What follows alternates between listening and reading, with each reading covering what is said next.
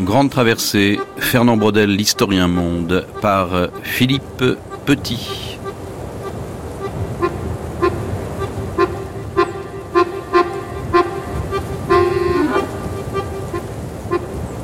Je crois que euh, la France n'a pas eu euh, la place éminente que les historiens d'autrefois lui reconnaissaient ou cherchaient à lui, attribuer, et qu'elle se trouve en position, je dirais, mineure par rapport à l'ensemble de l'Europe et par rapport à l'Europe la plus vivante, c'est-à-dire soit l'Europe d'Italie, soit l'Europe des Pays-Bas. La Méditerranée et l'Atlantique. Sur l'Atlantique, elle aura sa revanche, mais je dirais un petit peu, peu tardive. Elle n'est pas prise de plein fouet par l'essor économique de l'Europe. La Meuse, Bar-le-Duc, Verdun, la France rurale, naissance d'un historien. Vraiment, le monde des hommes est-il l'exclusif domaine du hasard? Est-il d'une fantaisie inépuisable? Oui, sans doute, si l'on considère à part chaque événement, chaque petit destin individuel, un nombre invraisemblable de dés est toujours en mouvement, commande chacune de nos existences. Nous le savons. Nous n'y pouvons pas grand-chose. Nous croyons à la chance et au hasard ou bien à la providence, ce qui revient à peu près au même. Irai-je ou n'irai-je pas ce dimanche, passer la journée sur les bords de l'Oise? La minuscule question est en suspens, liée à tant de petits détails de ma vie. Allez donc les peser tous. Mais au guichet de la gare du Nord, le nombre des billets à destination de l'île Adam est très exactement prévisible, à quelques unités près. Incertitude d'un côté, celle de l'histoire individuelle, mais de l'autre, cohérence presque et simplicité, celle de l'histoire collective. L'histoire est bien une pauvre petite science conjecturale quand il s'agit des individus isolés du groupe quand il s'agit d'événements, mais elle est bien moins conjecturale et plus rationnelle dans ses démarches comme dans ses résultats quand elle met en cause les groupes et les répétitions d'événements. L'histoire profonde, l'histoire sur laquelle on peut construire, c'est l'histoire sociale.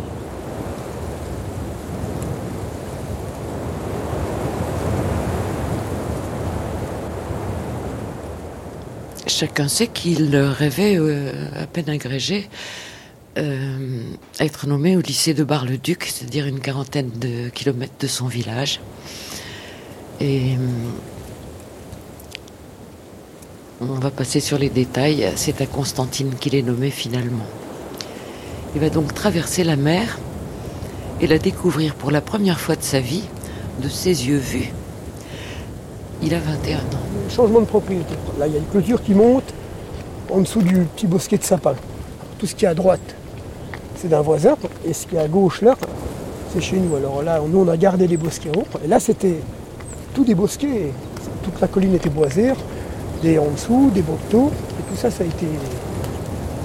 C'est un paysage dunaire quand même, cette dune-là. Alors quand il pleut, bon, il y a une érosion, l'eau descend là-bas jusqu'en bas, on mène la terre. vous voulez dire qu'il faudrait réhabiliter les, haies? Ah oui, ah sur, Des, sur des villages comme ça, on dit on, on mettrait 10 km de haies sur le, sur le périmètre, sur la surface de la commune, ça, euh, se verra à peine, hein. tellement il a, été, vidé ce paysage de haies. Pour moi, Fernand Brodel paysan, c'est euh, c'est l'amour de sa grand-mère. Euh, alors on peut en dire plus, bien sûr. parce que lui, il aimait se dire paysan. On l'a souvent taxé de paysan. Et ça ne lui déplaisait pas du tout. Alors on rentre Ah bah allons-y.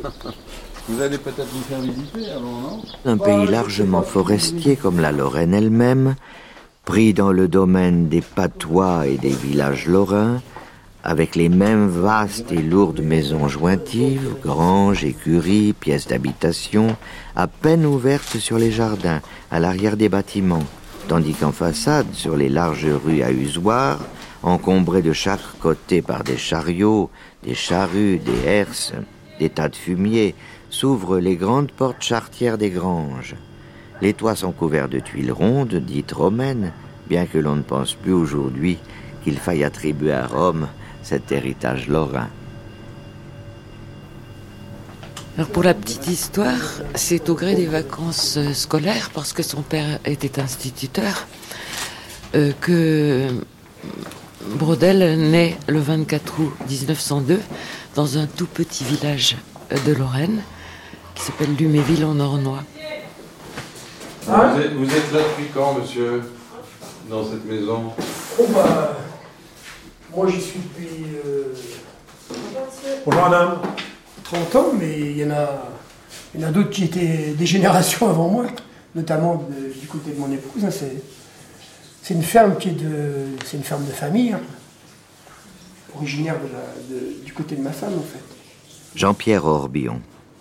Qui remonte à quand? Oh, qui remonte à 1870.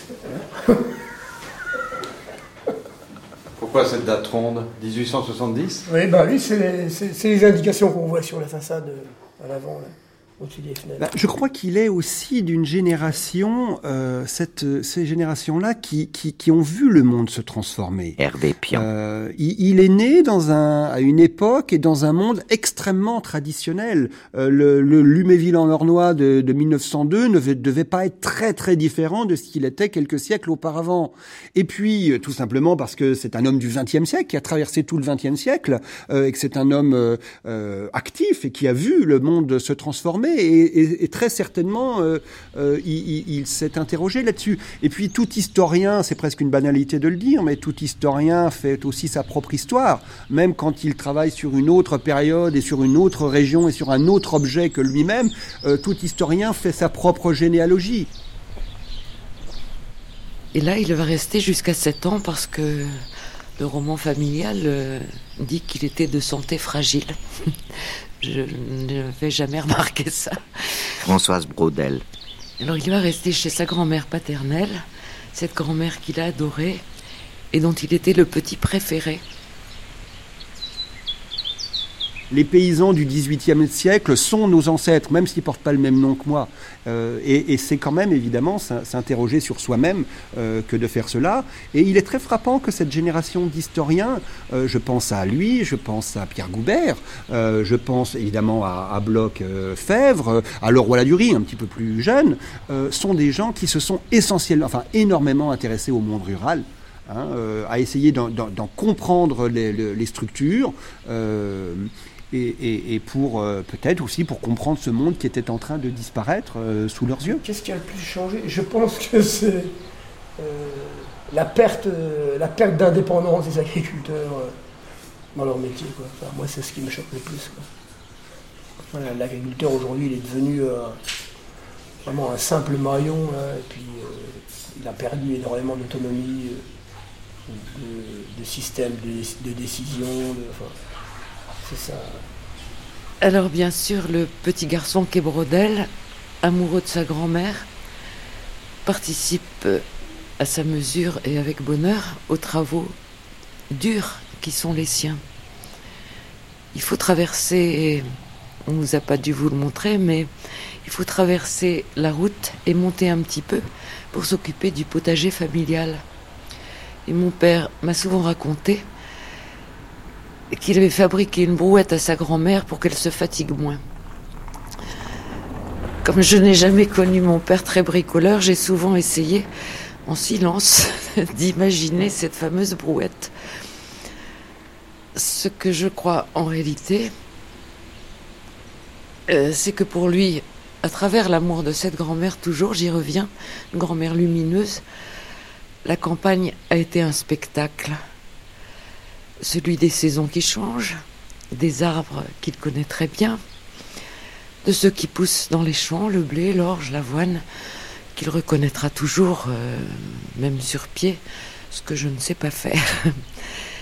Et lorsqu'en hiver la terre est nue et un peu triste, il s'étonne de tant de petits cailloux blancs qui, malgré les labours, remontent inexorablement à la surface.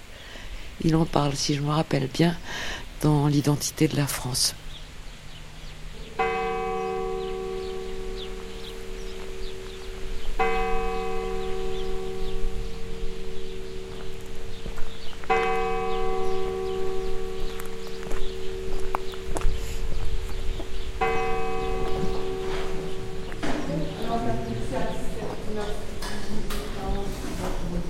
Pour l'heure aujourd'hui, on va commencer un nouveau module en relation avec ce qu'on a fait sur euh, les expériences politiques en France depuis 1815 qu'on a commencé hier. Donc vous prenez une feuille simple, une feuille de module. Je vais vous distribuer ensuite un document qui est en fait une du tableau que nous avons étudié.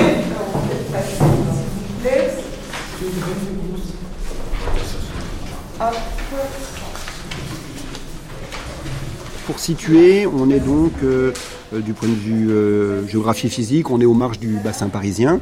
hein, entre la, fin du bassin parisien et puis les collines et les montagnes vosgiennes.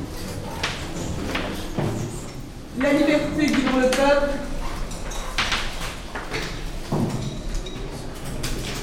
Euh, on est dans une zone qui est, euh, que longtemps, par exemple au Moyen-Âge, on qualifiait de zone d'entre-deux.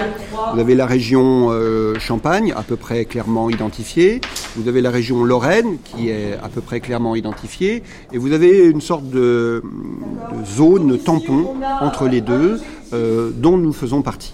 méthodologique, on va étudier, analyser un tableau qui vous est familier, que vous avez déjà vu, croisé, ne serait-ce qu'en feuilletant le livre hier euh, lorsqu'on a fait cours. Et euh, nous allons essayer de voir comment ce tableau s'inscrit dans l'histoire politique de la France dans cette première moitié du 19e siècle. D'accord? Donc le titre, c'est le titre D'ailleurs, euh, politiquement, dans l'histoire, ces zones ont été des zones disputées entre euh, la France et, pendant une longue euh, partie, euh, l'Empire, le Saint-Empire, disons l'Allemagne actuelle, hein, même si le Saint-Empire c'est plus que l'Allemagne actuelle, et ensuite l'État lorrain proprement dit. Une ville comme Bar-le-Duc ou Gondrecourt, la ville natale euh, de, de Brodel, ne sont pas à proprement parler en France, hein, mais sont dans une situation un peu complexe. Hein, sont dans une situation complexe. On est dans une zone vraiment disputée entre les deux. On est dans des zones qui sont culturellement françaises, mais politiquement disputées entre les deux États, français et lorrains. Alors, le titre, on l'a. Ensuite, on doit. Qu'est-ce qu'on doit faire? Qu'est-ce qu'on a toujours fait? Oui? Comment? Le présenter. Alors, présenter un document, Jonas. Il n'est pas surprenant que cet émiettement politique ait favorisé le, regroupement par pays, par petites zones, hein, par ces petites zones centrées sur les petites villes qui ont un temps intéressé euh.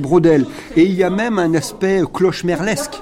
Euh, la petite ville de Gondrecourt, hein, 1500 habitants, hein, d'une ville pour être gentil, est en très grande rivalité avec, par exemple, euh, la petite ville de Vaucouleurs, qui est située à 30 km de là, qui fait 2500 habitants, et il y a vraiment une, une rivalité très forte, une rivalité, par exemple, pour euh, euh, obtenir des équipements administratifs, hein, qui aura le tribunal, plus tard, qui aura la sous-préfecture, qui aura euh, euh, tel ou tel euh, équipement administratif. C'est un tableau qui fait euh, 2 m 60 sur 3 m 65. Donc on est déjà dans le tableau tout à fait respectable. Donc 2 m 60 sur 3 m 65. Son auteur, là ici, Eugène Delacroix. Euh, euh, ce tableau a été achevé, alors je vous demanderai de lier ça avec ce que vous avez fait hier en cours. Ce tableau a été achevé en décembre 1830. Je crois aujourd'hui, euh, je ne suis pas un spécialiste des, des structures euh, géographiques actuelles, mais je crois aujourd'hui que la notion de pays au- au niveau du, du chef-lieu de canton est devenue quand même obsolète. Hein. Si on prend par exemple dans le département, euh, dans le département de la Meuse, on peut dire qu'il y a un pays barrois autour de Bar-le-Duc, mais Gondrecourt c'est quand même à 50 km de Bar-le-Duc. hein. Euh, entre Gondrecourt et Bar-le-Duc, au sens brodélien du terme, vous avez d'autres petits pays, hein, la, la- la région Ligny, euh, d'autres, d'autres encore. Mais il n'y a pas de doute quand même que l'horizon, vous savez, c'est quand même l'une des choses vraies qu'il faut jamais oublier. La mondialisation est une réalité qui est évidente, mais l'horizon euh, de beaucoup de gens, l'horizon ordinaire, l'horizon quotidien de beaucoup de gens, c'est euh, la petite ville où il y a le supermarché, euh, la préfecture, les commerces, les, commerces principaux, le supermarché, les, commerces principaux. On n'est pas loin à une échelle lé- légèrement plus grande, hein, disons aux alentours de, la ville, de la petite ville, hein, de la ville préfecture ou sous-préfecture. On n'est pas très loin de cette notion de pays, mais disons qu'il s'est un petit peu agrandi, tout simplement parce que par exemple les, modes de transport permettent des déplacements qui étaient inimaginables euh, avant la révolution industrielle. Avant la révolution industrielle, l'horizon du pays, c'est le déplacement journalier, ce que l'on peut faire dans la journée en, en revenant chez soi le soir, c'est-à-dire une vingtaine de kilomètres. Voilà, alors il fait plusieurs choses, dont cette suppression, en tout cas cette restriction de la liberté de la presse. Alors, venons-en maintenant, une fois qu'on a un peu cerné euh, par rapport aux événements, euh, venons maintenant à sa construction. Je connais le nom parce qu'au lycée agricole, il y avait une salle qui s'appelait la salle Fernand Brodel. Voilà, uniquement. Sinon, après, qu'est-ce qu'il a fait? Bonne question. À Bar-le-Duc. Mathieu Orbion. Laissons la question ouverte jusqu'à plus ample informé. Je crois que l'ancienne France paysanne a survécu grâce à son labeur, à sa sagesse, à son aisance relative dans un pays tout de même favorisé. Je me reprocherai en vérité de céder en la regardant à un certain crève-cœur, alors que le maintien des anciens équilibres ne peut apparaître rétrospectivement sur le plan de la logique et de la sagesse que comme une solution alors raisonnable. Il n'est pas sûr que l'agriculture d'aujourd'hui, qui va dans le sens de la technique et de l'évolution des mœurs, soit partout la solution raisonnable. Bien qu'elle se soit réfugiée dans les meilleures terres, abandonnant les autres, elle reste comme hier partagée dans son espace par de grandes différences de productivité. J'ai pris trop de plaisir à certains ouvrages romancés, pas forcément exacts, où la campagne nous est contée. Ainsi, une soupe aux herbes sauvages d'Émile Carle, qui nous transporte dans les Alpes de la Maurienne, ainsi Retour à Malaveille de Claude Courchet, pour y rechercher des témoignages impartiaux sur la France paysanne d'hier à aujourd'hui. Mais j'avoue avoir été arrêté par quelques phrases qui m'ont paru d'une inexactitude pathétique. Dans le temps, tu pouvais t'en sortir en produisant pour toi.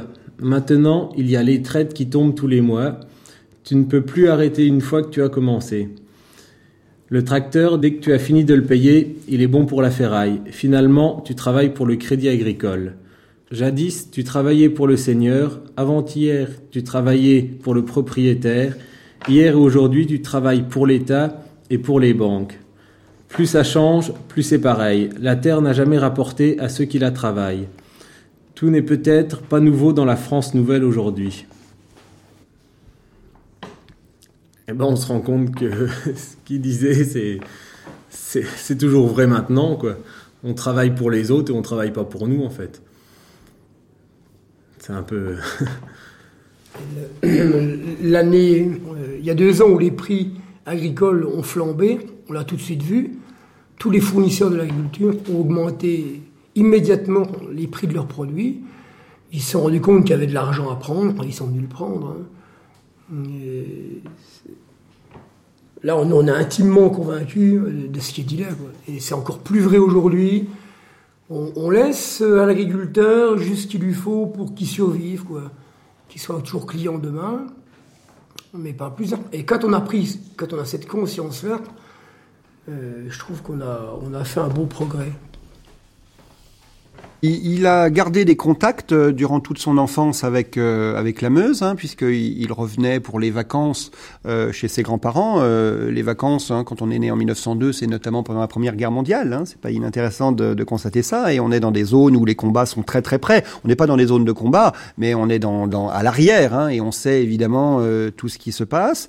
Il a eu très certainement comme ambition, alors peut-être plaisantait-il en disant qu'il voulait être professeur au, au lycée Poincaré, mais il a quand même fait son premier travail universitaire sur euh, Bar-le-Duc et la Révolution. Et je crois qu'il y avait, d'ailleurs, il l'a toujours dit, hein, un attachement extrêmement fort à ses racines familiales et, et géographiques. Il y a des très belles pages hein, de, de, de, Brodel sur la Lorraine. Il y a notamment l'idée très célèbre des, des Lorrains qui ont la France dans le dos. Les, les Lorrains, nous, nous savons ce que c'est que la France parce que nous avons la France dans le dos. Nous avons en face de nous des gens qui ne sont pas la France et forcément, on est obligé de, de s'interroger sur ce que c'est que la France parce que euh, euh, ça ne nous est moins évident euh, peut-être que d'autres euh, situés au milieu du pays, on va dire. On voit que Fernand Brodel, qui a des racines meusiennes, qui a des racines meusiennes très fortes, à la fois par sa naissance et par sa jeunesse, sa jeunesse forte et en particulier sa jeunesse pendant toute la période estivale, hein, lorsqu'il est adolescent. Serge Barcellini. Donc cette jeunesse qui va le marquer euh, dans sa future passion pour l'histoire, sa jeunesse qui va le marquer euh, à travers cette passion euh, des travaux qu'il fait sur Bar-le-Duc, on s'aperçoit que dans la totalité de l'œuvre, de Fernand Braudel, il n'y a pas de référence à 14-18. On peut chercher véritablement euh, à fond, on s'aperçoit que c'est pas présent. Alors ce n'est pas présent à la fois dans les références qu'il fait sur la Meuse, car il fait de nombreuses références à la Meuse dans son œuvre, dans ses différents livres. Et vous cherchez 14-18, ça n'existe pas. Quand il fait référence, il parle des villages avant 14. En fait, la vision de Fernand Braudel sur la Meuse, c'est une vision d'un espace rural, c'est une vision d'une Meuse rurale d'avant la guerre, c'est une vision d'une Meuse euh, un peu stagnante, puisque l'exode rural n'a pas commencé, c'est une vision d'une d'une Meuse qui va aussi bien de 1790, puisqu'il parle de ce village de Gondrecourt de 1790 euh, dans son dernier bouquin sur l'identité de la France. On voit bien des échanges économiques d'une France rurale, d'une, d'une vie sociale d'une France rurale, et ça s'arrête à 14. C'est tout à fait incroyable. Il n'y a pas une référence? Aucune. Vous n'en avez pas trouvé ah, une J'en ai trouvé une seule. Ah, oui. J'en ai trouvé une seule, n'est-ce pas? Une seule, où il cite, euh, il parle, n'est-ce des échanges ruraux du 19e siècle, de nouveau, et il dit Rambercourt au Pau, village du Barrois, mouvant, qui relève du roi de France, village martyr des débuts de la guerre de 1914. C'est la seule référence au mot guerre de 14-18 que nous trouvons dans l'œuvre de Fernand Braudel. Ça, c'est tout à fait passionnant. C'est passionnant parce que il y a là ou un véritable choix ou quelque chose qui se passe. Fernand Braudel, qui fait le choix à l'origine par passion de la Meuse, puisqu'il choisit de faire une maîtrise sur la Révolution française et sur le début de la Révolution française à Bar-le-Duc, qui fait le choix de, cette, ces visites quand il est gamin sur son vélo Alors je reconnais que c'est en pleine guerre, mais euh, il, en 1919 il est là, en 1920 il est encore là.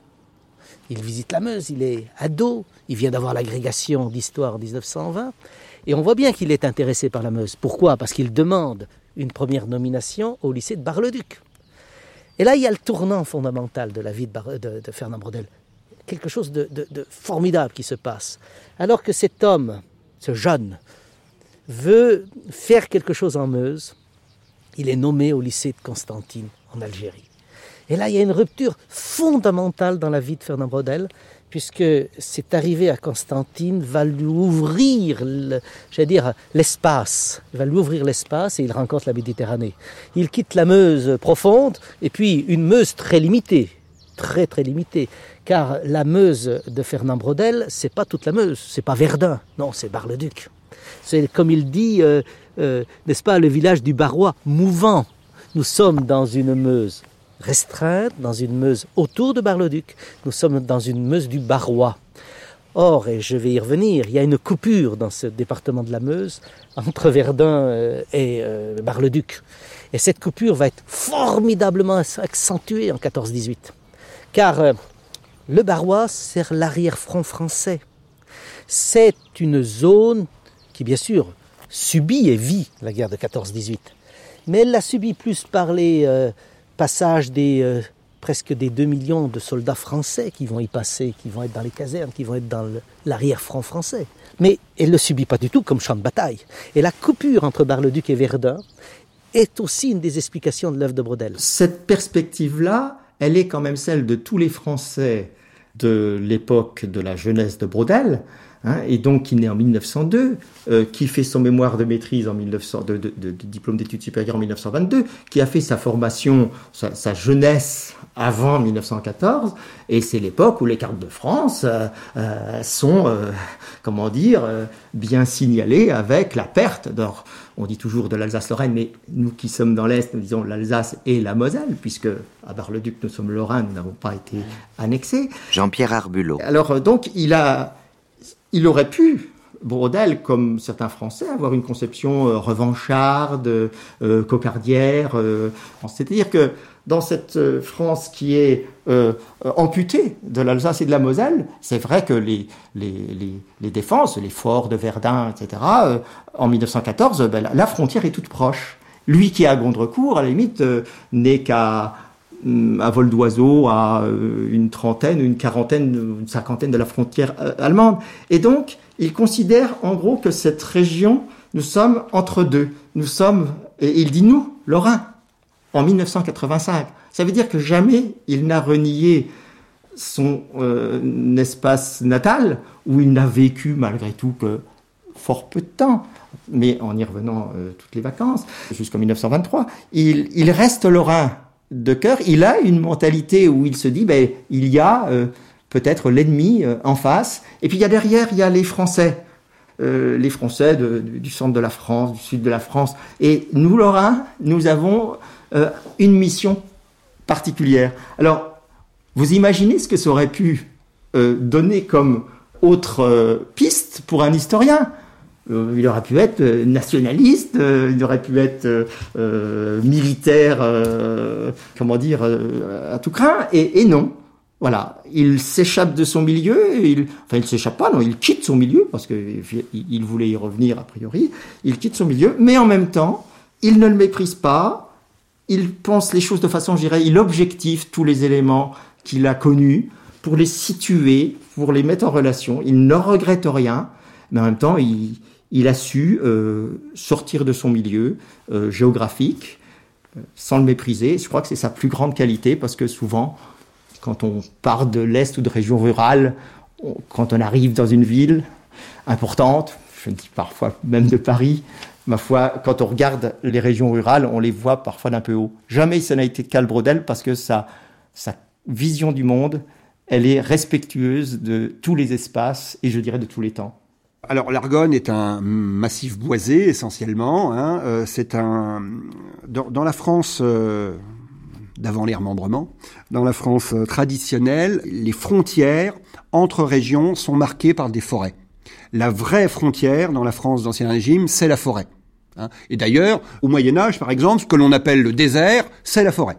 hein, parce que c'est l'endroit euh, euh, vide d'hommes. Et donc, les régions de marge, les zones en marge de, les zones frontières entre deux régions, sont des régions euh, boisées. L'Argonne est, est la région qui sépare la Lorraine de la Champagne. C'est un grand massif euh, forestier, assez impénétrable. C'est probablement en Meuse la région la plus enclavée. hein. c'est probablement la région la plus enclavée, celle qui est à l'écart des routes, celle où les communications sont les plus difficiles.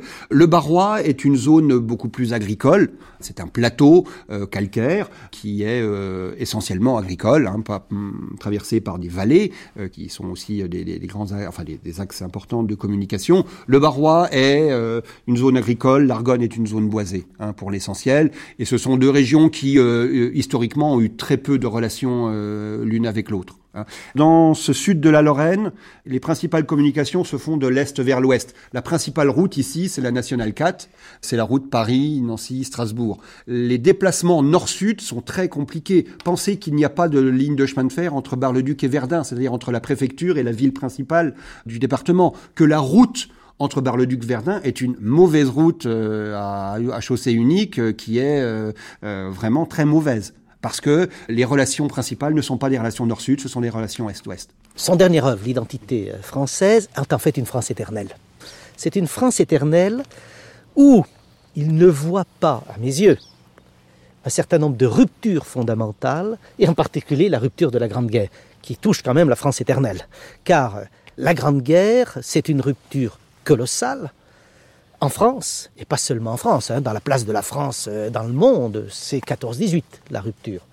Et euh, en Meuse, c'est une rupture, mais gigantesque. Ce département ne s'en relèvera jamais. Le département de la Meuse qu'a connu, qu'a connu Fernand Brodel, ce département de sa jeunesse, c'est un département exceptionnellement fort. C'est un département de construction des élites. Ce département que connaît Fernand Brodel euh, jusqu'en 1920, c'est le département qui a donné naissance à Poincaré, c'est le département qui a donné naissance au Poincaré, aux deux Poincaré, c'est-à-dire euh, l'élite des mathématiciens et l'élite de la vie politique française. C'est le département qui donne naissance à Maginot. Euh, on juge comme on veut. Grand homme de la Troisième République. Grand homme de la Troisième République. Dans, cette idée de, de des élites, de l'avant 1920, cette Meuse de l'avant 1914 et de l'avant 1920, nous avons dans ce département cette chose extraordinaire, un département qui économiquement est fort et par là même qui euh, secrète des élites excessivement fortes. Donc euh, on pourrait donner des, centaines d'exemples. Nous sommes dans des terres d'élite. Et élite des historiens, tout à fait intéressant. C'est-à-dire qu'une terre qui est pourtant pas allant jusqu'au bout. Ce qui fait aujourd'hui la force historique de la Meuse, c'est la Grande Guerre. Quand vous venez des États-Unis, vous venez de Paris, vous venez euh, visiter la Meuse, vous venez d'abord visiter la Grande Guerre. Vous venez d'abord visiter ce champ de bataille sur lequel nous sommes aujourd'hui. Donc, on ne peut pas dire que la Meuse était un lieu exceptionnel de l'histoire. Alors, je veux bien rappeler Jeanne d'Arc qui est passée, mais est-ce que la Meuse était un lieu exceptionnel d'histoire, terre d'histoire avant 1920 Je le crois moyennement. Et pourtant, c'est une terre d'historiens. Mais, mais, ces trois historiens, comme toutes les autres élites, ont quitté la Meuse. Ces trois historiens, comme les autres élites centrales, ont ensuite fait leur carrière ailleurs qu'en Meuse. C'est-à-dire qu'elles n'ont gardé un lien avec la Meuse qu'un lien ténu, un lien de peut-être d'une maison euh, secondaire, d'un lien, d'un rappel familial. Hein. C'est-à-dire que la Meuse, qui a cette rupture fondamentale que ne voit pas Fernand Braudel, et qui pour la Meuse va être énorme. Pour la France, elle est essentielle, pour la Meuse, elle est exceptionnelle. Et que la Meuse est encore terre de militaires. La Meuse a vu naître trois grands historiens français, Pierre Chaunu, Pierre Gaxotte et Fernand Braudel. À votre avis, c'est un hasard? Oh, tout à fait.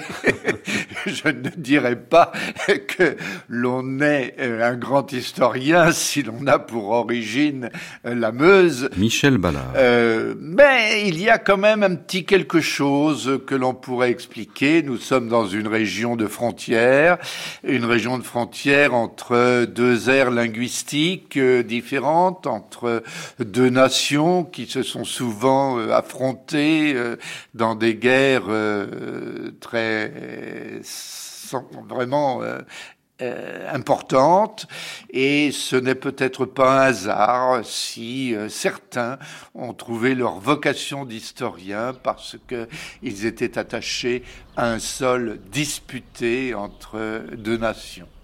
Là aussi, ce qui est intéressant, c'est qu'on voit que nos historiens vont développer, que ce soit Gaxot, Chaunu et Brodel, qui sont totalement des historiens pas dans les mêmes, on va dire, dans les mêmes. Euh, euh, je, je, cherche le, le mot qu'il faudrait que j'emploie, dans les mêmes ouvertures, les mêmes traditions. Même tradition. Voilà, les mêmes traditions. Ils ne sont pas du tout des historiens. Mais on voit qu'en fait, aucun va s'apesantir sur la Meuse.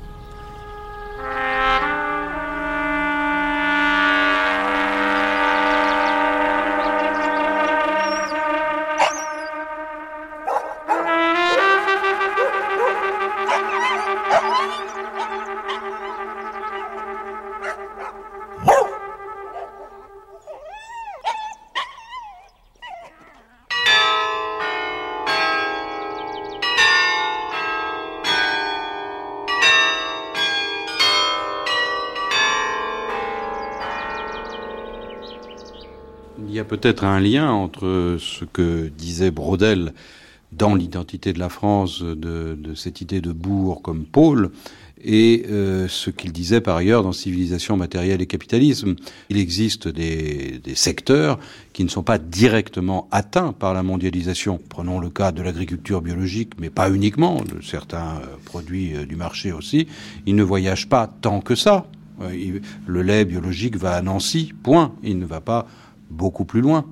Je suis entièrement d'accord. Hein. Euh, une bonne partie de la vie des gens, surtout hors des grandes de, de métropoles, reste dans un horizon relativement restreint. Même si euh, l'implication, les conséquences de la mondialisation ne sont pas toujours visibles, hein, et, elles sont bel et bien là.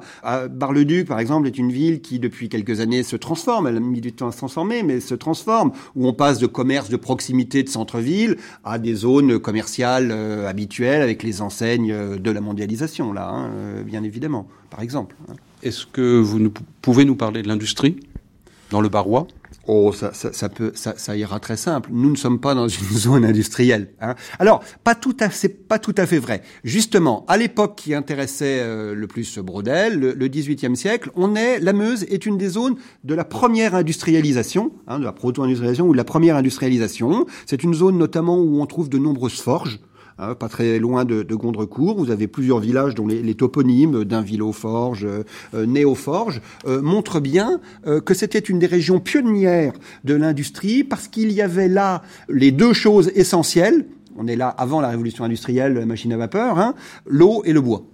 Hein, euh, l'eau et le bois, les deux principales sources d'énergie, les combustibles nécessaires. Le souci, évidemment, c'est que la révolution industrielle de la machine à vapeur et du charbon euh, ignorera euh, la Meuse, que le développement, que cette révolution industrielle du, du, charbon se fera par le train, que la Meuse va très vite voir passer les trains sans qu'il s'arrête beaucoup. Euh, c'est l'un des gros problèmes. Le problème du département, c'est évidemment son enclavement. Hein, euh, on a failli, pour prendre un exemple très récent, euh, les Meusiens ont bien failli euh, se voir condamnés à regarder passer les TGV sans qu'ils s'arrêtent euh, dans le département, ce qui aurait été évidemment une catastrophe parce que ça aurait encore plus accentué le départ, notamment des jeunes et des, et des personnes les plus dynamiques vers, vers les grandes villes, vers les métropoles où, où se concentre euh, l'activité.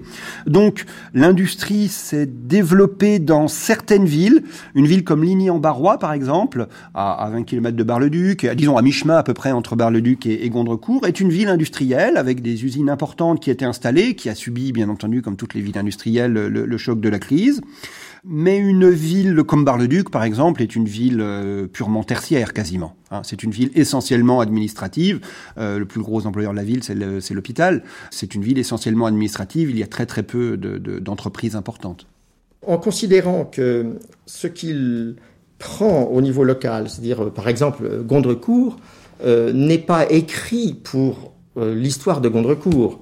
C'est donc la dizaine de pages qui fait là-dessus, c'est pour euh, expliquer ce que c'est qu'un bourg dans la euh, hiérarchie un petit peu des, centres de population et, montrer aussi en quoi euh, le bourg est, un élément de alors de domination ça s'était montré mais en même temps lui dans le domaine économique de montrer qu'il y a des relations que les, produits de la campagne euh, sont utilisés par des marchands qui eux-mêmes alors du bourg à la ville plus importante, etc., vont être en interaction avec des espaces encore plus lointains.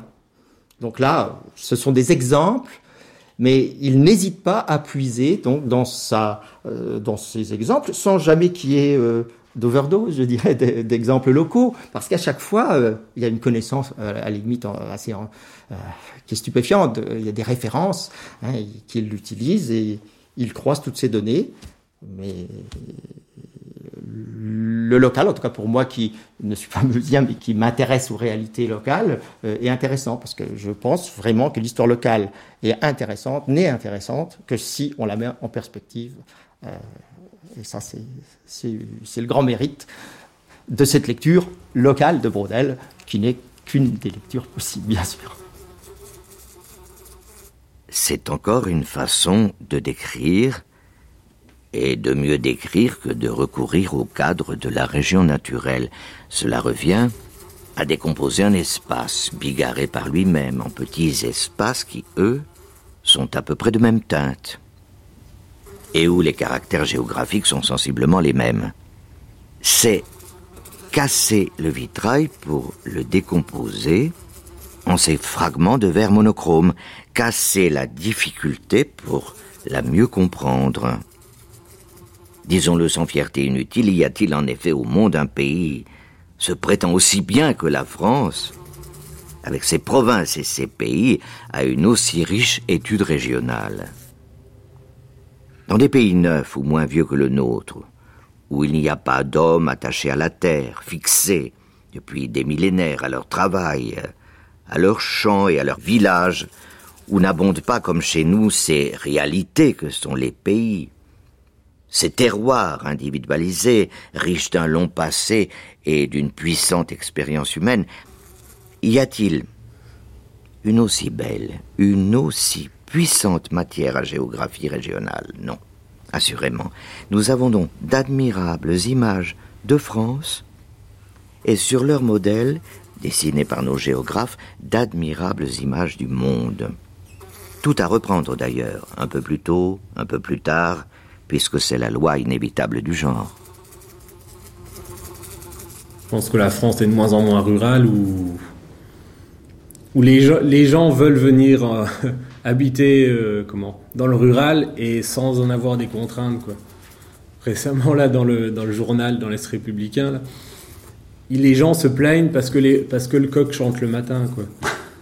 Alors bon, la France rurale, on la voit plus trop. quoi. Bah, c'est la, disparition du nombre d'exploitations agricoles qui est, récurrente, qui a été forte et, qui est encore toujours d'actualité. Aujourd'hui, puis demain, on le voit autour de nous dans les villages, les fermes, elles ont disparu, elles disparaissent encore. Euh, et puis, euh, il y a aussi la disparition euh, dans des départements comme les nôtres de l'activité d'élevage aussi, qui, qui, a fortement disparu. Et, et quand l'activité d'élevage disparaît, c'est de la main-d'œuvre qui disparaît. Et c'est les femmes qui disparaissent en même temps. Parce que dans les fermes où il n'y a plus d'élevage, les femmes ont rarement leur place. Elles sont, elles sont complètement euh, sorties des exploitations agricoles. Parce que euh, si les fermes abandonnent les activités d'élevage, ça veut dire qu'il reste essentiellement les activités euh, de production de grandes cultures. Et, et là, c'est les mecs qui travaillent, C'est les, les, mecs qui roulent les tracteurs, voilà alors que les femmes avaient une activité autre euh, dans l'élevage, euh, à la traite, aux soins aux animaux. Euh, voilà, elles avaient une, réelle place. La, France rurale de Brodel, quand vous regardez un peu ce qu'il a écrit, quand même, on en est un peu loin aujourd'hui. Oui, euh, vous savez, euh, l'autre historien, successeur de Brodel aux Annales, euh, Jacques Le Goff, dit le Moyen Âge s'arrête à la guerre de 1914. Dans une certaine mesure, c'est le même monde dont il parle, hein, c'est-à-dire ce monde qui change, on va dire, entre la Révolution française et, la Seconde Guerre mondiale, ce monde qui va être totalement transformé par l'industrialisation, par l'urbanisation. Il n'y a pas doute que Brodel, issu d'un département comme la Meuse, qui est encore un département très traditionnel, on a encore une majorité de population rurale en Meuse, on a encore 55% de population rurale. C'est en quelque sorte, j'imagine que les, décideurs et les politiques du département ne seraient pas très contents de, m'entendre dire ça, mais c'est aussi un, département qui est un peu euh, un conservatoire de choses qui ont disparu dans beaucoup d'autres. Hein, euh, évidemment. L'un des points intéressants par rapport à Brodel, c'est par rapport à l'identité de la France dans la perspective actuelle, dans les débats actuels, hein, la notion d'identité de la France a été reprise et euh, il y a une certaine euh, ambiguïté brodelienne là-dessus. La première chose que dit Brodel dans l'identité de la France, c'est la France se nomme diversité. Non, hein, la France, c'est la diversité. Mais quand on regarde ce que Brodel appelle la diversité, c'est la diversité entre la Bretagne, la Provence, euh, l'Auvergne, euh, la Lorraine. C'est la diversité des pays. Et par exemple, Brodel prend peu en compte l'apport migratoire, prend peu en compte le mélange, hein, le, le, maelstrom, des cultures qui s'est fait dans l'histoire. Le monde de Brodel, euh, c'est assez net, je trouve, dans l'identité de la France, est un monde assez figé. Hein, tout de même, il y a un, un, aspect un peu nostalgique hein, d'une France euh, paysanne, d'une France traditionnelle, qui est celle de son enfance. Hein, il est né en 1902, euh, il a connu cela. Euh, on peut supposer la, la, la, France de son, oui, de son enfance dans un petit village de la Meuse. Hein. Peut-être aussi des choses qu'il a connues plus tard lorsqu'il était en, Afrique du Nord, par exemple, hein, où il a pu retrouver des idées. Et vrai, ça, lui a été d'ailleurs euh, reproché. Hein, euh, il y a eu des critiques faites sur cet euh, aspect-là, sur ce côté un peu traditionnel, pour pas dire traditionnaliste, de cette France. Bien qu'il n'y ait pas, je, pense que, les critiques ont pu même être adressées en, faisant une sorte de précurseur du choc des civilisations, hein, précurseur de, d'une opposition entre une Europe chrétienne et éternelle et, les autres civilisations. On est à mon avis pas juste. La Méditerranée est quand même un, hommage à la diversité, euh, notamment de cette terre de contact ou cette mer de contact qu'est la Méditerranée. Dans la paysannerie, les ouvriers agricoles de, la Meuse, il n'y avait pas du tout d'immigration? Si, là aussi, euh, il y a peut-être chez Brodel une, euh, une forme de... Il n'a pas suffisamment pris en compte cette mobilité réelle qui existait dans les villages. Un, historien, euh, dans, à la fin des années 60, Gérard Bouchard, un historien canadien, a écrit une monographie sur le village de Senlis en Sologne, qui s'appelle Le village immobile, où il voulait montrer que pendant finalement des siècles, rien n'a bougé dans ce village-là. Je crois que beaucoup d'historiens reviennent là-dessus et montrent que les déplacements, les migrations toujours sur des, distances très très longues, sont aussi à l'œuvre dans la France euh, de l'époque moderne. Pour reprendre des exemples locaux que, que je connais bien, dans un petit village que j'ai étudié, s'est installée une usine enfin une usine, une proto-usine de faïence. Or, les ouvriers faïenciers au XVIIIe siècle sont des ouvriers spécialisés ce sont les ouvriers spécialisés. Et lorsque cette usine commence à tourner, elle fait venir des ouvriers de toute la France. Et vous avez, dans ce village-là, qui est un petit village, 200, euh, 300 habitants, vous avez 10, 20, 30 personnes qui viennent de Bretagne, euh, de, Bourgogne, euh, du sud de la France. Et certains restent là, d'autres ne font que passer vers d'autres cieux. Mais il y a ce mélange-là qui existe. Hein. on ne peut pas réduire quand même hein, la, France à une immobilité. Le petit Lavis, avec ses ces petites images, avec euh, ces, ces comptines, avec euh, ces références immuables, et qui, à l'école communale, ce petit Lavis a façonné la façon de, de, parler de la France, euh, de se représenter la France comme la terre de l'excellence, le lieu privilégié où donc l'histoire est née d'elle-même. Marcel de Tienne un siècle entier de Petit Lavis. Il y a un passé et notre présent est ici, c'est notre passé, il faut expliquer notre présent. Pour moi, c'est un point de vue extrêmement étroit. Euh, je comprends très bien qu'il y a des gens qui s'intéressent à ça, à leur village, il y a des gens qui ont bien le droit d'avoir une... Comme, dit, comme ils disent euh, maintenant les ethnologues euh, du patrimoine, une histoire à soi. Pour moi, c'est le scandale par excellence. une histoire à soi. Ben, on peut se raconter une histoire à soi, on peut avoir une histoire à soi. Mais est-ce qu'on peut penser que si l'histoire, c'est essayer de comprendre bah, des rapports entre quelque chose qui est de l'ordre des expériences antérieures, appelons ça le passé, et puis euh, des manières de concevoir euh, la vie en société, le politique, le juridique, le droit. Et on ne peut pas considérer qu'une histoire à soi, on ne te lève pas le matin pour écrire une histoire à soi. Euh, bon, moi, le débat sur l'identité nationale, euh, j'y ai un, petit peu pris part, justement pour peut-être pour essayer de dire que l'intérêt était peut-être qu'il n'y ait pas de débat, que, euh, et que cette identité euh, de la France n'est pas du tout la même chose qu'une identité française. Hein. Brodel, il en parle bien de l'identité du pays France. Qu'est-ce que c'est que la France? Il ne se demande jamais qu'est-ce que c'est qu'être français être français, c'est un problème d'identité personnelle. On est français comme on est autre chose. Ça fait partie d'un des éléments de notre, identité. L'interrogation de Brodel, c'est qu'est-ce que c'est que la France? Et je, je le redis bien ce que je disais tout à l'heure. Il insiste d'abord sur la France se nomme diversité. Hein.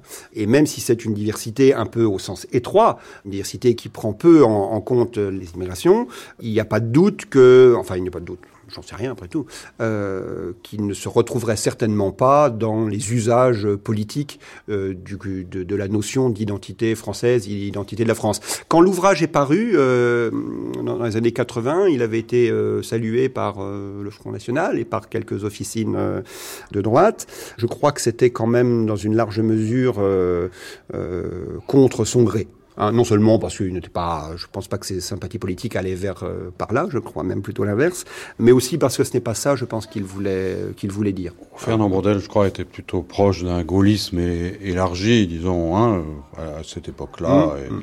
Et, ceci peut-être depuis euh, depuis la guerre, hein, depuis 40, depuis 1940. Hein, ce, ce, et sinon, il se prononçait pas trop. Hein. Absolument, absolument. Sa conception de la France n'est pas du tout une conception euh, exclusiste. C'est pas une une France contre les autres. C'est pas une France, euh, euh, une identité de la France qui se construirait comme une forteresse. Hein, euh, je, ne crois pas.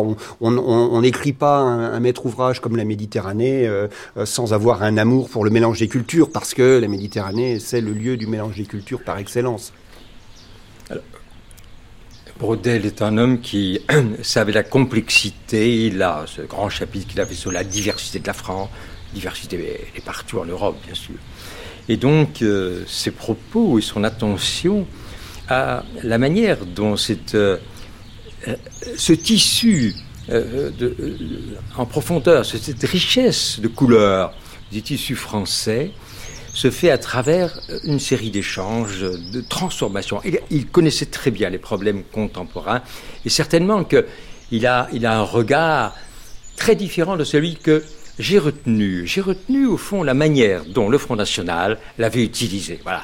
Je dis que c'est dangereux n'est-ce pas, d'écrire un certain nombre de choses et de ne pas en faire de la critique. Vous me direz que lui ne pouvait plus en faire la critique, puisqu'en 86, il disparaît. Mais les historiens derrière lui, sa famille, devaient faire la critique de ce Brodel-là. Mais on ne fait pas la critique d'un grand-père ou d'un père. Et c'est dommage. Qui pourrait en France parler de race? Les Maghrébins sont de race blanche et notre midi a sa peinte de sang sarrasin, espagnol, andalou. Regardons la foule dans le métro parisien, ou dans les rues de villes comme Lyon, Marseille, Lille ou Grenoble, dit un sociologue Augustin Barbara. L'extrême diversité des visages et des types humains révèle la grande richesse de cette population et en même temps le ridicule des slogans qui veulent mettre les étrangers dehors. La population française est un tissu composé de plusieurs ethnies, de plusieurs peuples régionaux rassemblés, auxquels se sont joints par les différentes immigrations depuis plus d'un siècle des étrangers d'Europe ou de pays plus lointains. Tant d'immigrés depuis si longtemps, depuis notre préhistoire jusqu'à l'histoire très récente, ont réussi à faire naufrage sans trop de bruit dans la masse française que l'on pourrait dire en s'amusant que tous les Français, si le regard se reporte aux siècles et aux millénaires qui ont précédé notre temps, sont fils d'immigrés. Très diverse la France, ne peut-elle courir le risque de le devenir biologiquement davantage encore?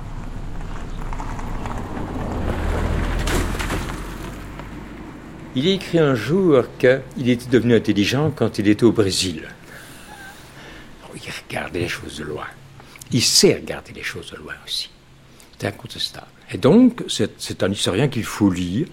Et ça, n'enlève rien, ne semble-t-il, à son talent de faire remarquer qu'il s'est laissé donc happer par quelque chose qui est ben, ce retour chez lui, au village, et ces affirmations si étranges de dire seul un historien qui est de plein pied avec, on peut dire pas ses racines ou presque, peut écrire l'histoire de ce lieu. C'est contraire de ce regard qu'il a porté depuis le Brésil sur les océans, tous ces échanges commerciaux, les marchands, Solomon admirablement écrit autour des marchands, tout ce que les marchands ont fait, ont inventé, la banque, les échanges financiers. Donc c'est un, un, grand historien de, de, l'histoire mondiale, c'est vrai. Et en même temps, euh, sa faiblesse, c'est d'être revenu dans un village et de penser qu'effectivement, il fallait que tu commences à Lascaux. oui. Pourquoi sa faiblesse ne hmm. pouvait il pas être à la fois l'historien de la dynamique du capitalisme et l'historien de la France rurale? Mais l'histoire de la France rurale, mais euh, alors, c'est pour dire que la terre est française, comme on trouve dans le lieu de mémoire. On a demandé à un géographe d'expliquer pourquoi euh, il dit la terre fait partie de notre identité nationale. Il a dit, mais cette terre-là est celle de l'Europe, c'est la même partout. Donc, le cadre national éclate. Donc, aussi comprendre la, la misère un peu de ce cadre national.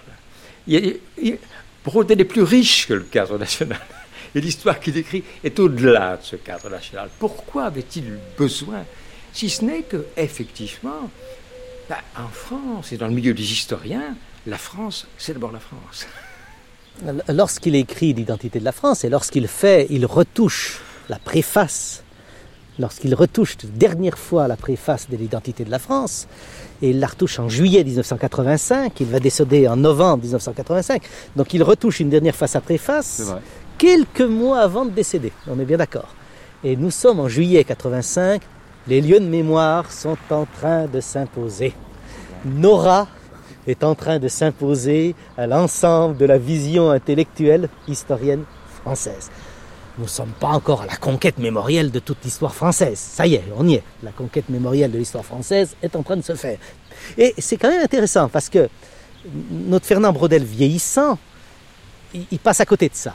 Il passe à côté. C'est pas des critiques, bien évidemment. Hein. Nous sommes tous en respect face aux grands historiens, donc il n'y a pas un problème. Mais c'est des constatations. C'est une constatation. Alors, et je reconnais que les lieux de mémoire ne doivent pas occulter l'histoire et que la mémoire doit en aucun cas occulter l'histoire. Nous, sommes tout à fait d'accord. Simplement, quand vous faites un livre sur l'identité française, vous êtes déjà dans la mémoire. Un livre sur l'identité française, c'est plus à la limite un livre de mémoire que d'un livre d'histoire. D'ailleurs, euh, Fernand Brodel fait des choix. Lorsqu'il surdimensionne Metz à l'intérieur de son livre sur l'identité française, lorsqu'il rappelle fondamentalement 843, le traité de Verdun, il est bien plus dans la mémoire que dans l'histoire. Et donc, je peux dire qu'il passe à côté de la mémoire de 14-18 lorsqu'il fait cet ouvrage fondamental.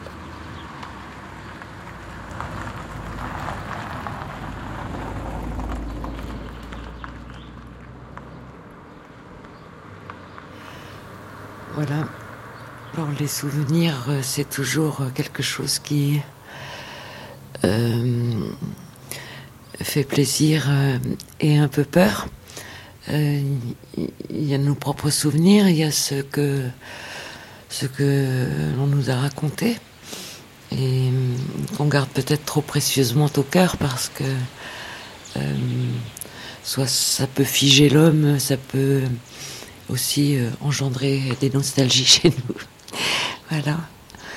Et, je dirais aussi que euh, nos rêves, euh, nos souvenirs reconstruisent un homme et que chacun le reconstruit à sa façon.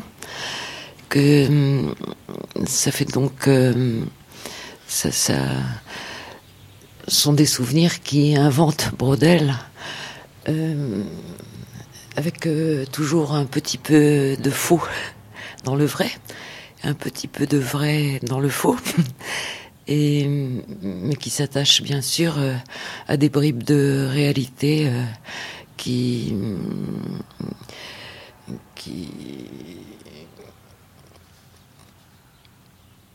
font revivre l'homme d'une autre façon.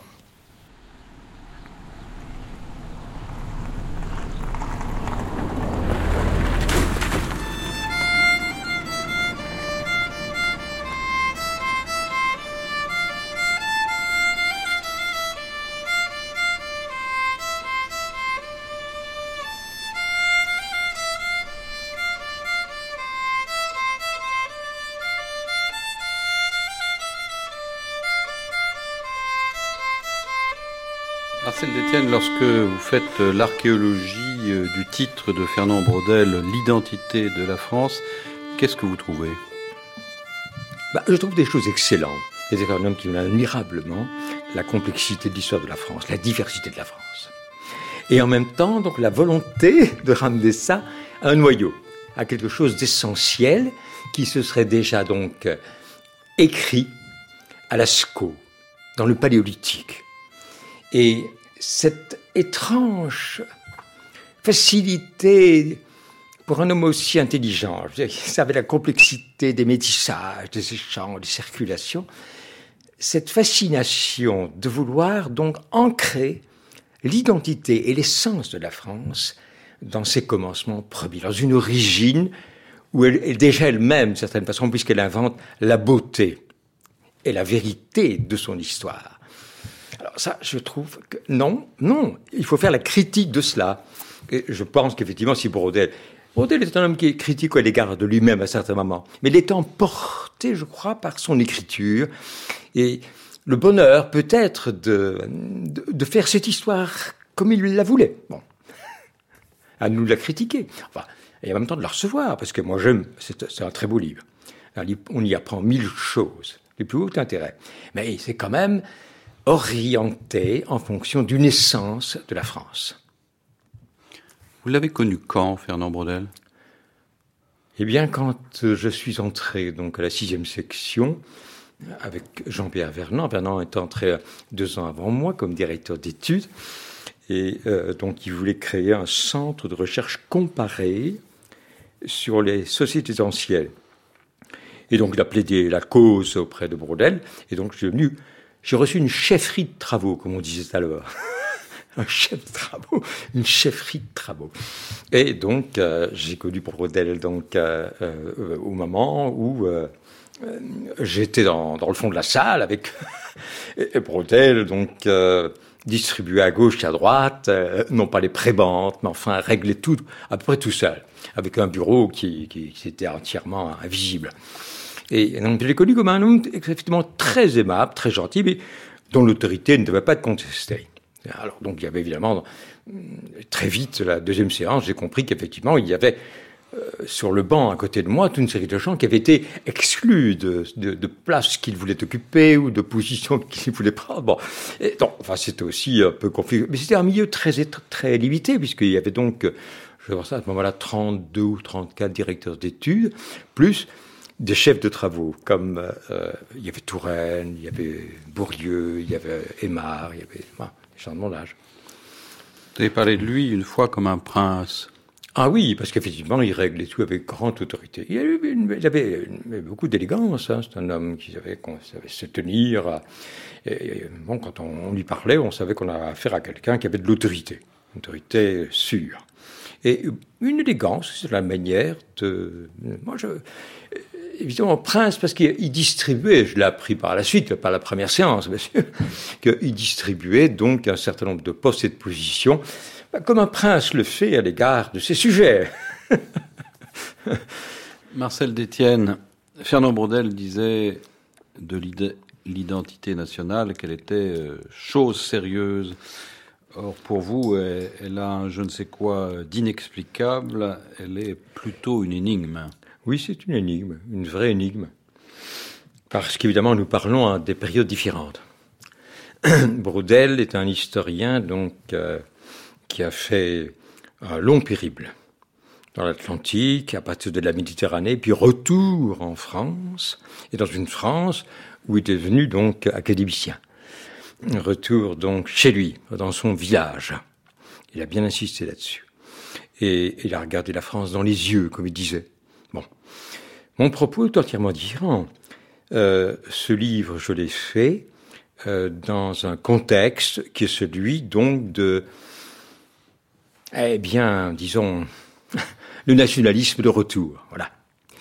Il ne s'agit pas de rentrer au village, il s'agit de comprendre pourquoi, et à partir des années 80, quand Brodel commençait à écrire dans son village, en 80, 80, publié en 86, eh bien, donc quelque chose comme euh, l'après-Vichy a pris forme et naissance en France. Et en particulier, donc, ce Front National de Le Pen, qui va faire de euh, le grand historien convoqué dans leurs colloques nationaux pour affirmer l'autochtonie de la France et que la France naît de sa propre histoire. Donc, mon point de vue n'est pas celui-là. Et donc, j'ai regardé ça à la loupe.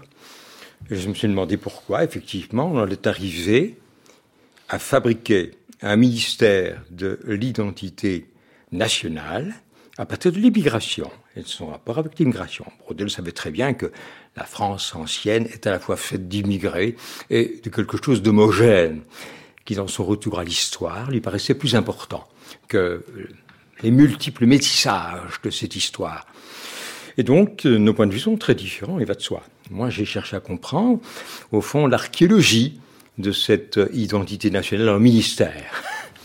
Pourtant, vous n'êtes pas sans ignorer que lorsque Fernand Brodel se rend à Château-Vallon, euh, c'est non loin de Toulon, c'est une manière de réponse au Front National de l'époque.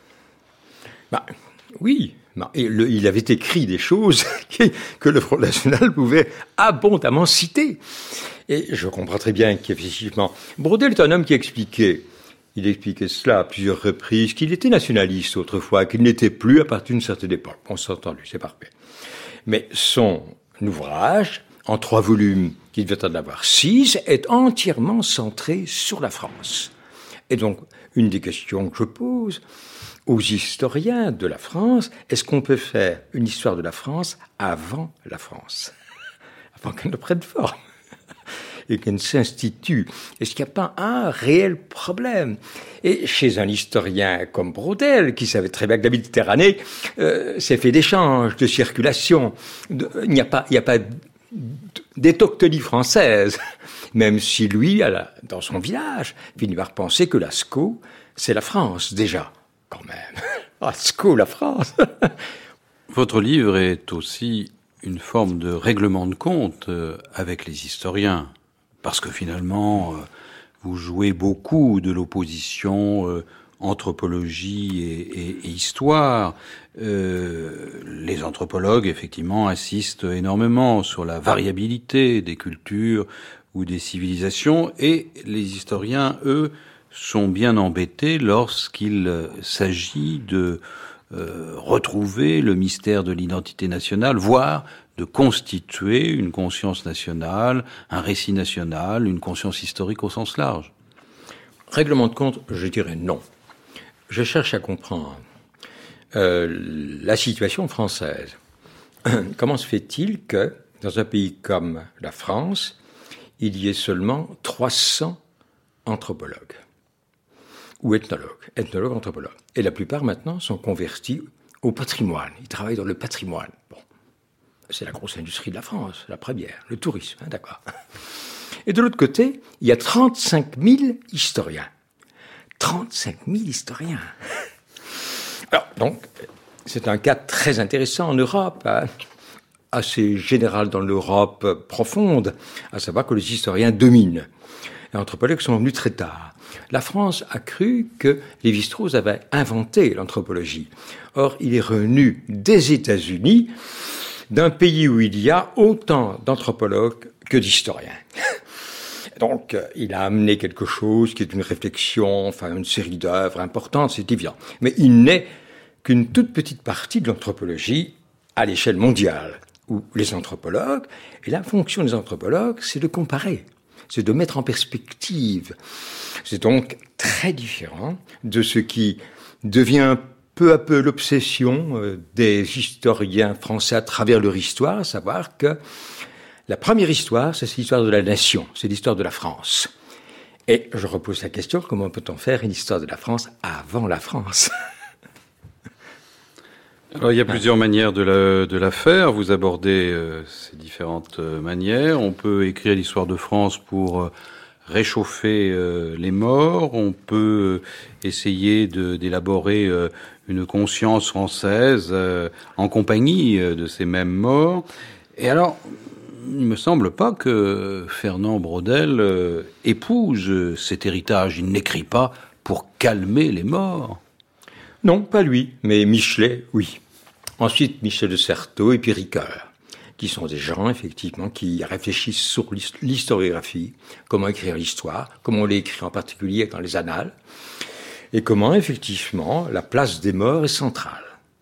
Et ce sont les racines chrétiennes de la France et d'un certain nombre de nations de l'Europe. La Pologne, par exemple, ou quelques autres, tous avec leurs morts. Bon. Leur mort. Donc c'est même intéressant de réfléchir sur le rapport que les historiens ont, rapport affectif, émotionnel, singulier, très personnel, avec les morts et le passé. Si le passé, c'est nos morts, alors les questions évidemment que l'on peut poser au passé, euh, entre le passé et le présent, euh, arrivent à se circonscrire très facilement à l'intérieur de ce cadre national. C'est le cadre national dont on peut faire l'histoire, puisqu'à partir de 70, avec la vie, cette grande histoire, on l'a fait contre l'Allemagne. Et l'Allemagne fait une histoire contre la France. Donc c'est très important de voir ce qui se passe à ce moment-là. Du national se fabrique, qui va donner du nationalisme à gauche et à droite. Parfois plus violent d'un côté que de l'autre, mais c'est toujours très dangereux. N'avoir que cette référence, sa propre nation. Et on arrivait à dire, comme Dupron, qui était aussi un homme de l'âge de Brodel, que la France naît de sa propre histoire. Comment peut-on longtemps chanter ce couplet sans se faire, en faire la critique? Est-ce que l'Allemagne n'est pas de sa propre histoire? Est-ce que la, Lituanie n'est pas de sa propre histoire aujourd'hui? Est-ce que la, Hongrie n'est pas de sa propre histoire? Voyons, tout ça reparaît en Europe. Et aussi, il y a le problème, donc effectivement, ce cadre national, un obstacle terrible dans le champ européen. Aujourd'hui, nous vivons par chance, par chance, dans une Europe qui a suivi la Deuxième Guerre mondiale et qui cherchait à éviter une Troisième Guerre mondiale. Donc nous avons un grand espace de paix, de réflexion, et l'histoire, les historiens, comme les anthropologues, doivent ouvrir le champ de la mise en perspective de la comparaison entre les sociétés et les cultures. On peut très bien avoir de l'attachement pour Jeanne d'Arc et en même temps réfléchir sur un certain nombre de problèmes posés par la France, l'Allemagne, euh, la Lituanie, à certains moments de leur histoire. Mettre en perspective les histoires dites nationales. Mais ah, le rapport émotionnel au passé, ce ne fut pas uniquement le lot des historiens, quand même. Euh, Marc Bloch, pour citer un des plus grands, euh, n'avait pas uniquement ce type de rapport au passé, il essayait aussi de comprendre. Marc Bloch est un homme admirable. Et donc, effectivement, lui, vous savez qu'une de ses entreprises, c'était de faire une histoire comparée de la paysannerie en Europe. Et que là, il a compris qu'effectivement, les paysans, c'est la France. Comme le Moyen-Âge était français. Il y a ce conflit permanent pendant à peu près un siècle entre le Moyen-Âge en France est français et le Moyen-Âge en Allemagne est allemand. Alors qu'est-ce que ça veut dire? Ça n'a pas de sens. Encore une fois, nous retournons sur cette question comment peut-on faire l'histoire justement d'une nation avant que cette nation ne prenne forme? Comme nation-État L'idée de la nation, euh, elle a son histoire à elle, bien sûr, puisque effectivement la nation, c'est parler la même langue, euh, se retrouver entre gens qui boivent la même bière ou le même vin. Et donc, euh, c'est le XVIe siècle, c'est cette nation de familiarité, de proximité.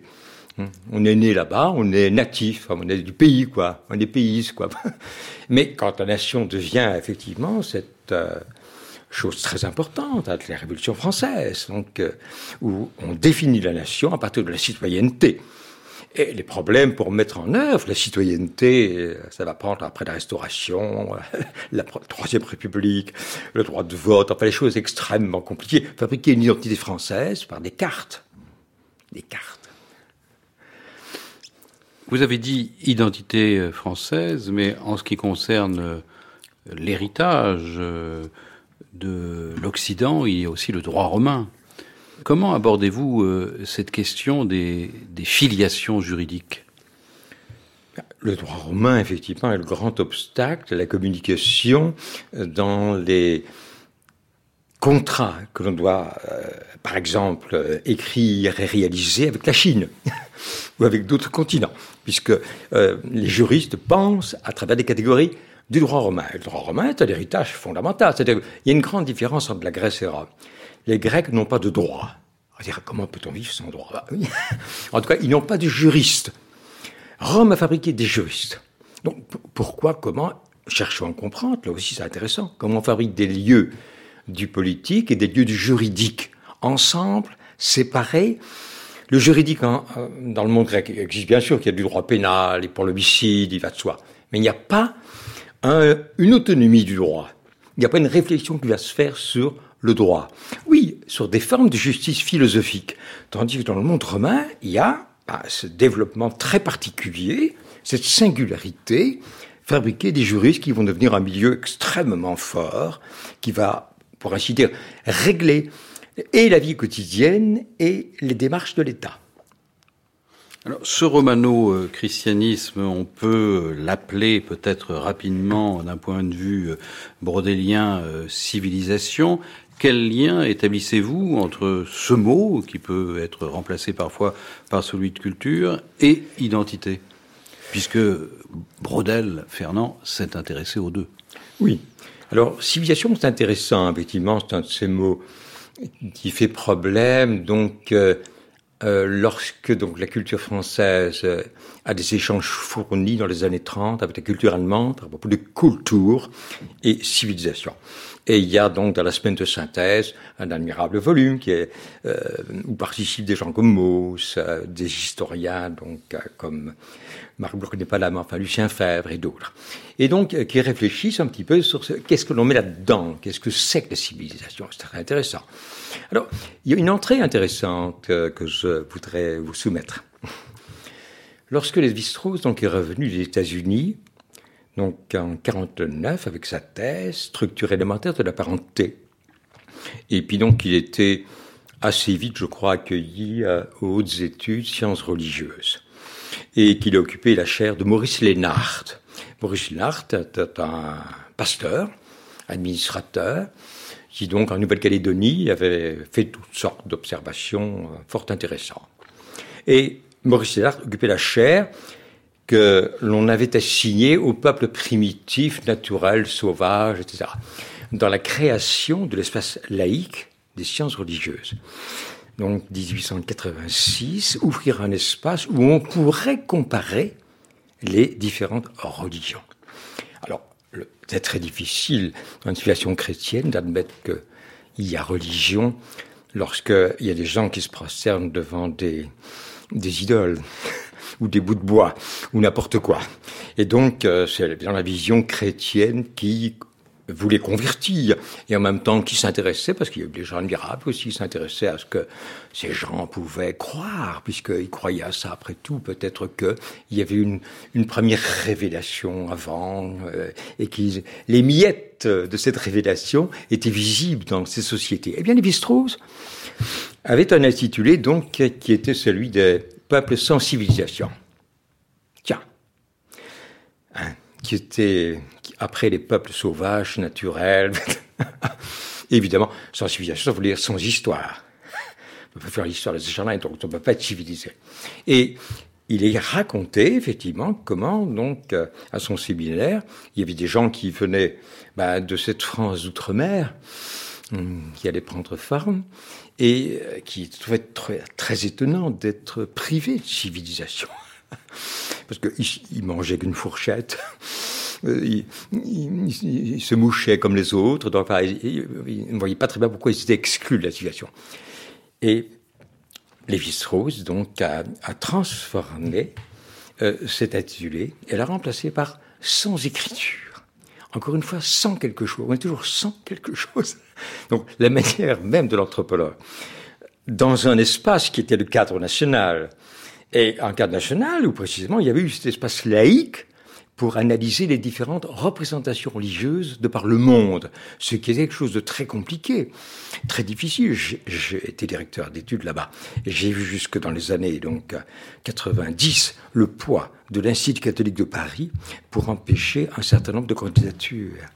Parce que la religion, c'est leur affaire. Ça veut dire ça, que la religion, c'est leur affaire. Oui, mais c'est comme ça. Si on regarde l'histoire, le poids du christianisme, c'est lui la religion. C'est lui qui définit ce qu'est la religion pour les historiens des religions. Et donc, euh, euh, civilisation et racines chrétiennes de l'Europe, pour comprendre le poids de ces assertions, eh bien, il faut faire un peu d'archéologie. Il faut remonter dans le 19e, 18e siècle, voir ce que c'est qu'effectivement, le moment où nous sommes devenus chrétiens, comme disait un livre de Paul Verne, je crois, La conversion de Constantin, quand notre monde est devenu chrétien. Donc depuis, ce sont nos occupants depuis euh, deux millénaires, n'est-ce pas? C'est très important de savoir ça. Dans l'identité nationale, euh, une énigme, vous commentez euh, Barès, qui en 1899 se posait la question sur quelle réalité fondait la conscience française, comment en quelque sorte fonder la conscience nationale. Pour Barès, la réponse se trouvait à la fois dans, les cimetières et dans l'enseignement de l'histoire, Fernand Braudel, visiblement, n'a retenu que la deuxième option, l'enseignement de l'histoire. Oui, ce n'est pas un homme de cimetière. Pas un homme de cimetière. Mais les cimetières ont continué à circuler et continuent encore à plomber euh, l'histoire nationale. Euh, de Certeau était un jésuite, un jésuite fidèle à l'ordre des jésuites, et il a repris avec beaucoup de ferveur des propos de Michelet, euh, donc, euh, Ricoeur, lui aussi, considère c'est un protestant. Donc, euh, ce sont des gens attachés à des formes religieuses. Et donc, l'ancestralité, là-bas, est travaillée d'une certaine manière dans un cadre national. moi, ce qui m'intéresse, c'est de mettre à distance cette ancestralité, de regarder comment on fabrique des morts ailleurs. Qu'est-ce qu'on fait avec les morts? Vous reprochez, en somme, à Fernand Brodel de ne pas avoir assez pratiqué le comparatisme. Mais Brodel est un homme qui pensait, et qui a répété chaque fois qu'il a l'occasion de le faire, qu'on ne peut comparer que ce qui est comparable. Ça veut dire quoi? On sait déjà ce qui est à comparer. On peut comparer que c'est un vieux proverbe paysan. Bah, c'est absurde. Il faut construire la comparaison. Il avait le sens des problèmes. Donc, construire les questions que l'on pose et chercher les bons comparables. On ne les trouve pas tout de suite. C'est pas, c'est pas un truc, c'est pas un notaire à gauche et un notaire à droite. On dira, ah bon, on ne peut comparer que c'est comparable. Mais non, non. La comparaison, c'est un travail de réflexion intellectuelle sur les catégories des concepts qu'on emploie. Quand on parle de nation, vous parlez de quoi? Bon. Quand on parle donc d'un reste, par exemple, il y a des sociétés qui pensent qu'il y a des dieux des restes. Alors, tu des restes, on dit, bon, c'est des reliques. Mais non, non, pas du tout. Avec les restes, on fait des commencements. Donc, ça change immédiatement l'horizon conceptuel, intellectuel de la question. Et le comparatisme permet de faire ça. Seulement, il faut euh, être entré un peu dans cette complicité entre historien et anthropologue. Et euh, je vous disais au début combien l'écart est grand. L'anthropologie n'a pas d'agrégation en France, donc elle n'existe pas sur le plan intellectuel. Le premier donc, département d'anthropologie est celui de Nanterre, 1968. Et c'est toujours le, seul. Donc, à côté, il y a partout des départements d'histoire florissants et très riches, mais aussi avec le poids du cadre national. Et Furet est quelqu'un qui a très bien vu le poids du national dans la manière de travailler sur l'histoire en France pas seulement sur l'histoire de France, mais sur l'histoire en France. C'est là qu'un certain nombre de questions sont inévitables, parce qu'il y a un cadre. Donc il faut se désencadrer. Néanmoins, euh, s'agissant de la construction européenne, euh, par, exemple, euh, le mot construction porte en lui la représentation d'un avenir. Sûrement. Bah, et d'ailleurs, euh, nous avons la chance d'avoir euh, justement une vie en commun dans un espace qui euh, a devant lui à se définir par rapport à d'autres continents. Donc c'est quand même une chose absolument merveilleuse. Est-ce que pour autant il faut absolument se dire nous n'avons pas encore une identité européenne et nous sommes donc euh, si malheureux. Nous pleurons tous les matins parce que nous n'avons pas d'identité européenne. Mais elle se, elle se construit à mesure que les institutions se mettent en place. Mais toutes les soi-disant identités se construisent précisément par des pratiques. Donc les pratiques institutionnelles de l'Europe. Tout ce que certains Européens vont penser en commun, en commun, pas seulement à partir des intérêts de l'Allemagne ou des intérêts d'Italie ou des intérêts de la France, mais à partir des intérêts commun. Penser les choses en commun, le bien commun, c'est au cœur même, n'est-ce pas, du vivre ensemble dans le champ très vaste de qu'est-ce que c'est que le politique. Qu'est-ce que c'est que le politique et qu'est-ce que c'est que l'histoire au regard des euh, différentes euh, temporalités que vous mettez euh, en œuvre et, qui sont aussi les temporalités des historiens, pas simplement les, les temporalités de l'histoire. et c'est pour ça qu'on parle de régime d'historicité. Et vous semblez, disons, établir quand même une sorte de lien entre la philosophie et l'histoire.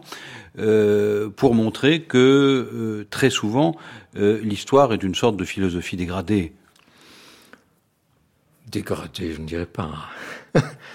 Il serait souhaitable effectivement qu'il y ait davantage d'historiens et de philosophes qui réfléchissent ensemble à un certain nombre de questions. Ça existe, mais c'est une part très limitée.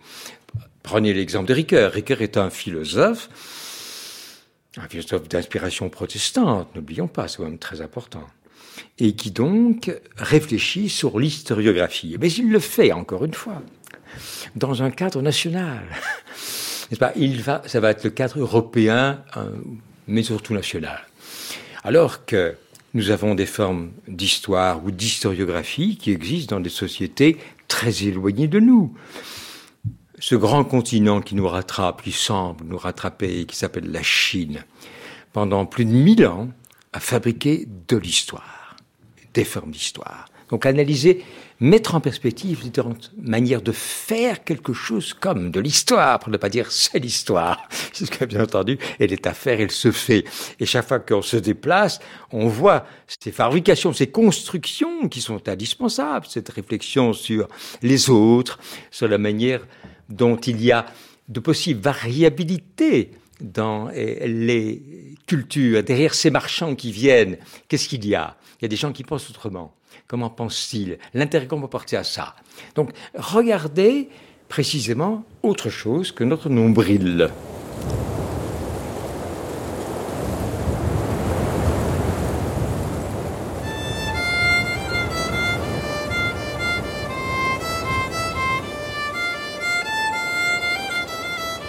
Au cours de ce voyage éclair euh, dans la Meuse, dans, la France euh, rurale, mais pas seulement, vous avez pu entendre Mathieu Orbion, Jean-Pierre Orbion, Hervé Pian, Serge Barcellini, Michel Ballard, Jean-Pierre Arbulot, Françoise Brodel et Marcel Détienne.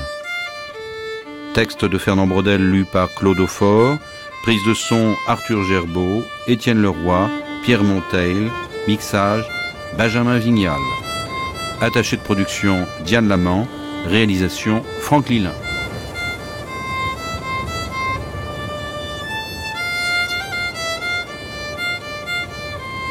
Grande traversée, Fernand Brodel, l'historien monde par Philippe Petit. Demain, dernière matinée, cinquième matinée consacrée à l'historien Fernand Brodel. Nous serons euh, à Paris nous visiterons la Maison euh, des sciences de l'homme, nous nous rendrons dans le bureau de Fernand Brodel au deuxième étage de la maison et nous discuterons amplement de l'enseignement de l'histoire et aussi un peu de la géographie dans le secondaire, mais aussi de l'enseignement de la recherche.